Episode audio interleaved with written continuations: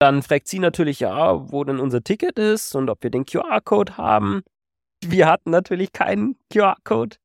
Deswegen haben wir nur noch mal so gesagt, ja, das war jetzt irgendwie nur vor kurzem, wo wir da eingeladen wurden, vor ein paar Stunden. Deshalb hatten die noch keine Zeit, uns da irgendwie zuzulassen. Das Startup-Tagebuch von Alex und Corby. Endlich ist es wieder mal soweit. Es gibt eine weitere Konferenzfolge.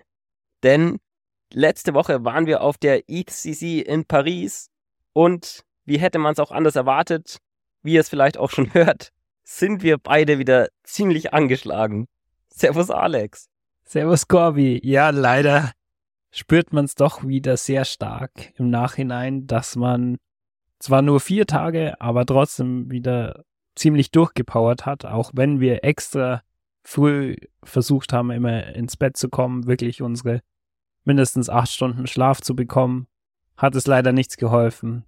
Wir sind wieder angeschlagen daheim angekommen. Tatsächlich ist bei mir dieses Mal auch der Corona-Test positiv. Bei dir, Alex, zum Glück noch nicht, aber mal sehen, was noch kommt. Wir versuchen uns auf jeden Fall ein bisschen zu erholen die nächsten Tage. Aber trotzdem muss man sagen, war es die Konferenz auf alle Fälle wieder wert. Also wie vorher schon erwähnt, war das Ganze vier Tage lang. Das war auch genau die Zeit der großen Konferenz in Paris namens IFCC. Und wie es immer so bei Krypto-Veranstaltungen ist, gibt es zwar diese eine große Konferenz, aber dann auch sehr, sehr viele Side-Events. Das heißt, unterm Tag schon ein Frühstück hier, dann eine etwas größere Veranstaltung auch mit Talks zu bestimmten Themen dort und natürlich abends dann auch noch Party, Party, Party. Da haben wir uns zwar ziemlich zurückgehalten bei den Abendveranstaltungen, aber natürlich versucht man auch von diesen Side-Events immer möglichst viel mitzunehmen, da diese dann meistens von Firmen veranstaltet werden, die vielleicht nicht Sponsor bei der Hauptkonferenz sind. Also dort keine Booth haben, das heißt auch nicht wirklich vertreten sind, sondern eben nur bei ihrem selbst veranstalteten Event. Für uns sind ja vor allem die Sponsoren meistens relevant, Klar passiert auch ein bisschen Networking so und ist auch ganz lustig, sich mit Leuten zu treffen, die man schon kennt. Aber dadurch, dass jeder Sponsor ein potenzieller Kunde für uns ist, ist unser größeres Objective natürlich immer mit den Sponsoren zu reden. Deshalb könnt ihr es euch so vorstellen, dass wir immer zum Hauptevent quasi gegangen sind, um dort möglichst alle Sponsoren abzuklappern und dann kurze Abstecher gemacht haben zu den Side-Events, um dort auch wieder kurz die relevantesten Leute zu kontaktieren, sich dort zu zeigen und direkt im Anschluss wieder zurückzugehen. Also Pausen gibt es da wirklich sehr wenige. Das macht das Ganze natürlich auch extrem anstrengend.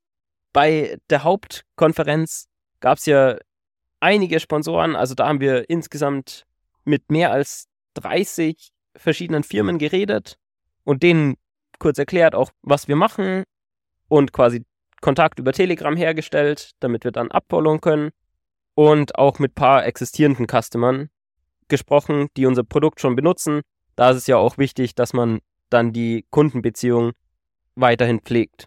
Ja, was da ja schon ganz interessant ist, dass wir ja nicht wirklich ein Kryptoprodukt an sich sind, aber es natürlich eine Kryptokonferenz ist. Das heißt, man kommt da daher, okay, wir bauen dieses AI-Produkt, was erstmal für viele Leute, die sich eher auf Krypto fokussieren, jetzt nicht super spannend klingt.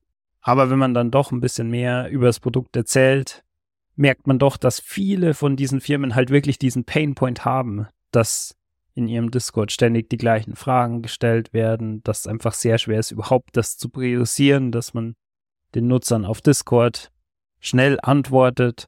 Und das Versprechen unserer Lösung, dass das Ganze automatisch passiert, ist natürlich dann doch super cool. Und generell haben wir da sehr positives Feedback auch von denjenigen Firmen gehört, die unser Produkt bisher noch nicht benutzt haben. Genau, von dem Aspekt her war es, glaube ich, sehr erfolgreich. Viele Leute waren interessiert. Wir haben sehr viele neue Leads generiert. Tatsächlich kam sehr oft eben diese Frage, was hat das jetzt mit Krypto zu tun? Aber tatsächlich war nur bei einer Firma das ein Blocker, dass es quasi zentralisiert ist, weil die sich quasi committen, nur dezentralisierte Services zu verwenden, dadurch, dass sie auch selbst ein Anbieter sind von dezentralisierten Computing. Was ganz witzig war, so im Vergleich zu letztem Jahr, dass man schon merkt, dass wir uns jetzt zumindest ein kleines Upgrade gegönnt haben. Letztes Jahr haben wir bei den Konferenzen immer noch in Hostels übernachtet und dieses Mal haben wir tatsächlich dann so das billigste Hotel genommen. Weil wir ein billiges Hotel haben wollten, war es auch nicht extrem nah an der Venue. Deswegen haben wir uns dann auch Tickets für die U-Bahn gekauft, was ja auch gar nicht so teuer ist dort, aber im Vergleich dazu sind wir letztes Jahr bei den Konferenzen einfach alles zu Fuß gegangen, auch wenn es eine Strecke von einer Stunde Fußzeit quasi war. Trotzdem sind wir aber von München nach Paris sowohl hin als auch zurück noch mit dem Flixbus gefahren und das über Nacht. Das heißt, man hat schon nochmal eine Nacht mit deutlich schlechterer Qualität, was ja weder für die Gesundheit sonderlich gut ist, noch natürlich für die Produktivität an den darauffolgenden Tagen. Ja, ist auf alle Fälle immer noch eine ziemliche Budget-Variante, obwohl wir das Ganze natürlich jetzt mittlerweile über das Business abrechnen können.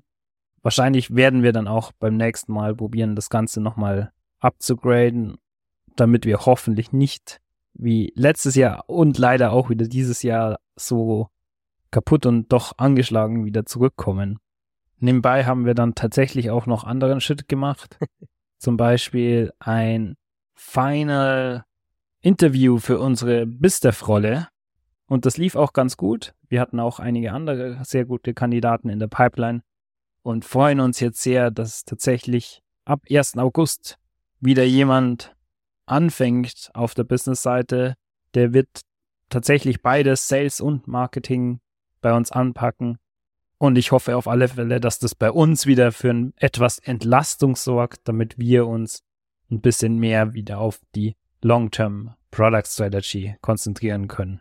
Das macht es natürlich auch nochmal deutlich anstrengender, wenn man während der bereits anstrengenden Konferenz dann sich immer zwischenzeitlich und abends noch so um andere Themen kümmern muss. Insbesondere, wenn es dann wichtige Entscheidungen wie Hiring sind und man da den Vertrag aufsetzen muss und so weiter und so fort. Also da haben wir wirklich nonstop gearbeitet auf einem Stresslevel, das auf jeden Fall, wie man ja jetzt auch an der Gesundheit merkt, nicht sustainable ist, aber für eine Konferenz eben manchmal required ist. Tatsächlich gab es aber mal wieder auch noch eine sehr witzige Story. Wir hatten uns nämlich mit einem Kunden persönlich in einem Café getroffen, nämlich DYDX. Die haben vor kurzem angefangen, unser Produkt auszuprobieren und sind gerade eben dabei, sich zu entscheiden, ob sie das Produkt jetzt kaufen wollen oder nicht. Und die haben uns da eben in einem Café eingeladen, wo wir dann kurz vorbeigekommen sind. Es waren drei Leute von denen da. Wir sind zu zweit gekommen, was dann auch ganz gut gepasst hat. Haben gemeinsam mit denen einen Kaffee getrunken, kurz bisschen geredet. Wir haben gar nicht so viel jetzt über das Pricing gesprochen oder ob sie das jetzt kaufen wollen oder nicht, sondern mehr über das Produkt an sich. Sie haben noch ein bisschen Feedback uns gegeben. Wir haben ein bisschen gefragt, wie es bei ihnen läuft. Also mehr so eine entspannte Diskussion auf persönlicher Ebene, was wirklich sehr gut war. Und dabei haben sie auch noch erwähnt, dass am gleichen Abend noch eine DYDX Party von ihnen ist und wir da auch sehr gerne kommen können. Dafür haben sie uns dann eben auf Telegram noch eine Message geschickt, bei der wir uns registrieren konnten. Tatsächlich nicht nur für das normale Event, aber sogar als VIP-Gast für das Event. Und in der Nachricht stand sogar noch, hier sind die Invites für VIP-Gäste und wenn ihr es mit anderen Leuten teilt, dann schickt bitte hier das Event raus, das ist für die normalen Gäste. Also haben wir quasi auch den VIP-Invite bekommen. Allerdings musste man sich auch dort erst noch bewerben und angenommen werden für die VIP-Rolle. Wir haben das sehr bald nach dem Treffen gemacht und dann auch nochmal im Telegram angefragt, ob sie uns dann bitte zulassen können. Allerdings kam da leider keine Antwort so schnell. Ja, wir haben uns dann tatsächlich entschieden, trotzdem hinzufahren. Das Lustige war, dass die VIP-Gäste schon eine Stunde früher Einlass hatten. Das heißt, alle, die da jetzt am Anfang dort waren, waren tatsächlich VIP-Gäste. Und erstmal haben wir schon gar nicht den Eingang gefunden. Aber es waren tatsächlich mehrere Leute dort, die schon so ein bisschen ausgeschaut haben, als würden sie auch dorthin gehen. Aber dadurch, dass es eben ein VIP-Invite war, war es jetzt nicht ganz sofort zu erkennen, dass das alles Leute von dieser Krypto-Party sein werden. Das heißt, wir sind da ein bisschen rumgeirrt. Es war auch so ein bisschen am Hang und das Ganze war irgendwie ein Museum mit eben einem Club, aber auch mehreren Restaurants drumherum. Und niemand wusste so recht, wo es jetzt reingeht. Aber zum Glück von einer anderen Gruppe hatte dann jemand mal nachgefragt in dem Museum, wo denn der Eingang zu dem Clubteil ist. Der hat es dann beschrieben und dann waren wir auch dort. Da waren auch schon ein paar andere VIP-Gäste, die nur darauf gewartet haben, dass überhaupt der Club geöffnet wurde. Witzigerweise, auch während wir mit dieser Gruppe an anderen Leuten von Eingang zu Eingang gegangen sind, haben wir schon immer so ein bisschen versucht, möglichst weit hinten zu sein, weil alle anderen hatten schon so auf ihrem Handy die Tickets offen mit den QR-Codes und wir hatten ja gar ja. keine Tickets, weil wir nicht zugelassen wurden. Deswegen haben wir auch dort schon immer versucht, die Awkward-Situation zu vermeiden, dass wir irgendwie als eine der ersten da hinkommen und dann direkt alle aufhalten, unsere Tickets nicht existieren. Genau, ja.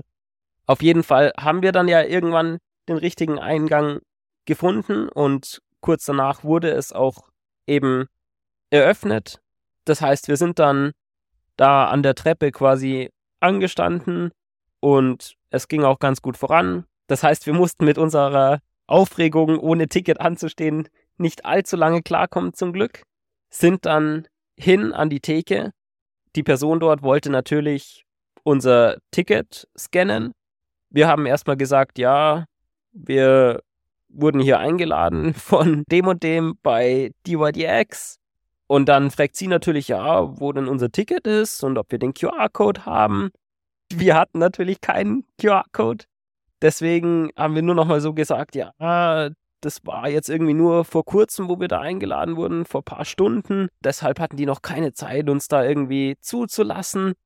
Die waren natürlich wieder völlig verwirrt, wie es immer so ist, wenn man versucht, ohne Ticket irgendwo reinzukommen. Hat dann aber tatsächlich gesagt, ja, okay, sie schaut mal kurz und holt jemanden, der das dann hoffentlich beurteilen kann, weil sie muss da nachfragen und kann das jetzt nicht so entscheiden. Deshalb ist sie dann da kurz weggegangen und hat jemand geholt, den wir auch noch nie gesehen haben. Dem haben wir kurz unseren Telegram-Gruppenchat gezeigt, mit der Einladung zu der Party drin quasi. Und der hat so direkt gesagt, ja, ja, these guys are fine. also das war wirklich wieder ein sehr witziges und krasses Gefühl, wenn man dann eigentlich gar kein Ticket hat und dann trotzdem als VIP direkt zugelassen wurde. Erstmal schon in der ersten Stunde mit den ganzen anderen VIP-Gästen sprechen konnte, haben dort erstaunlicherweise auch schon jemand anderes dann noch getroffen, den wir sogar kannten, was auch ganz witzig war. Und es hat sich natürlich sehr exklusiv angefühlt, dass wir jetzt auch quasi ein Produkt haben, das uns dazu hilft, so exklusiven Access zu einer VIP-Position bei der Party zu haben. Ja, und natürlich gab es auch einen extra VIP-Bereich mit schönen Champagnerflaschen und was weiß ich alles, wo wir uns tatsächlich jetzt nicht so krass davon bedient haben. Aber natürlich versucht man mit ein paar Leuten zu reden. Die Wahrscheinlichkeit, dass man interessante Leute im VIP-Bereich trifft, ist natürlich auch höher als jetzt im Normalo-Bereich, sage ich mal.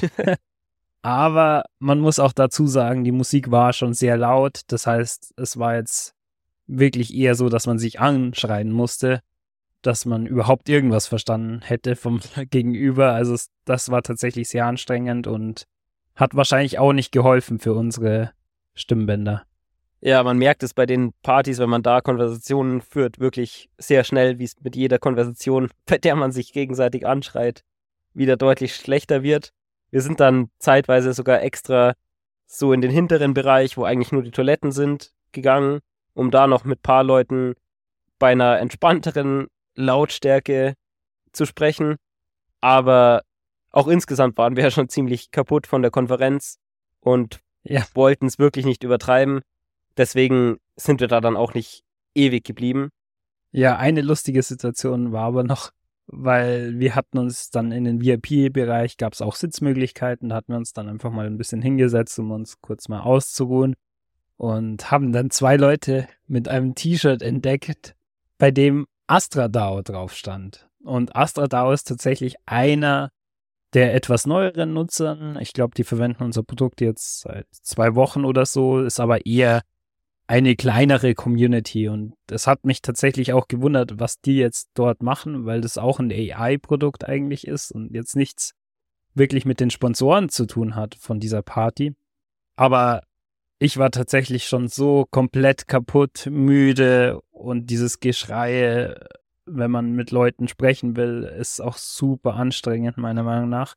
Zu meiner Überraschung aber, Corby, hast du irgendwie wieder ein bisschen Energie bekommen und hast dich tatsächlich dazu entschieden, die mal anzusprechen. Ja, ich dachte mir schon, wenn das tatsächlich jetzt Kunden von uns sind, ist es ja schon sehr witzig, wenn wir die da sehen, auch direkt zeigen können, hey, wir sind hier auch VIP-Gäste bei der DODX Party. Und ich habe eben noch rausgesucht, wer der Kontakt ist bei uns, der quasi den Bot installiert hat und bin dann zu denen hingegangen, hab gefragt, hey, ob Tanel hier da ist, weil Tanel war der Typ, der sich registriert hat bei uns. Und die so, nee, sie kennen, können keinen Tanel. Und dann habe ich nochmal hergezeigt, die E-Mail, die wir bekommen haben, dass Tanel sich bei unserem Produkt registriert hat. Hier tanel at astradao.org. Sie so, nee, sie kennen keinen Tanel, zeig nochmal her, ist irgendwie komisch. Ah, ja, wir sind nicht Astradao. Wir sind Astrodon. Und es sah einfach, vor allem mit der Schriftart, die sie auf dem T-Shirt hatten, sah das so stark aus wie Astradao. Unter anderem auch deswegen, weil wir natürlich so extrem fertig waren, haben wir natürlich nur das Wort gelesen, das wir schon kannten. Und es waren einfach ganz andere Leute. Astradao, die nichts damit zu tun hatten.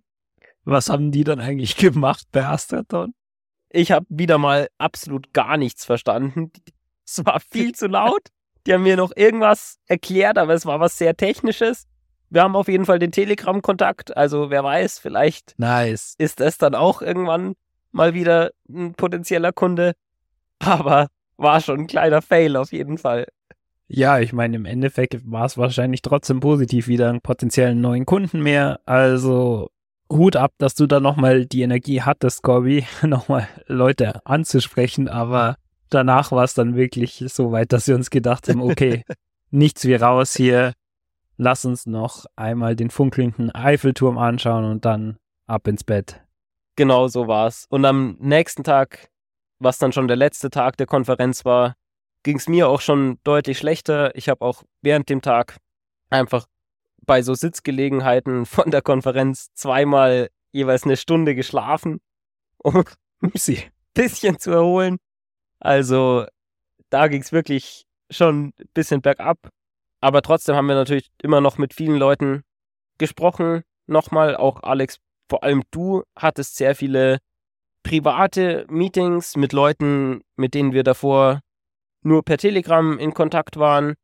Einer davon war ein Kunde, ein anderer ein Community Manager, der das mehr als Service für viele Communities machen will. Und auch noch ein VC, der interessiert war an unserem Produkt, nachdem er unser Fundraising-Announcement gesehen hat. Ich hatte ja erwartet, dass dann der letzte Tag so ein bisschen entspannter wird auf jeden Fall. Aber tatsächlich hattest du nochmal extrem viele Meetings so mit Einzelpersonen, was auch sehr interessant war, dass es immerhin doch noch geklappt hat, sich mit den Leuten zu treffen, weil es ja natürlich davor ausgemacht war, aber man ja trotzdem nie weiß, ob das was wird oder nicht. Ja, genau. Und meistens macht man ja auch nicht einen genauen Zeitpunkt aus, sondern dass man sich halt innerhalb der vier Tage irgendwie mal trifft. Und da ist es gar nicht so einfach, einen Zeitpunkt zu finden, der für beide Parteien dann genau passt oder sich random zu treffen, ist jetzt auch, also dafür ist es ein bisschen zu groß, dass das regelmäßig passiert.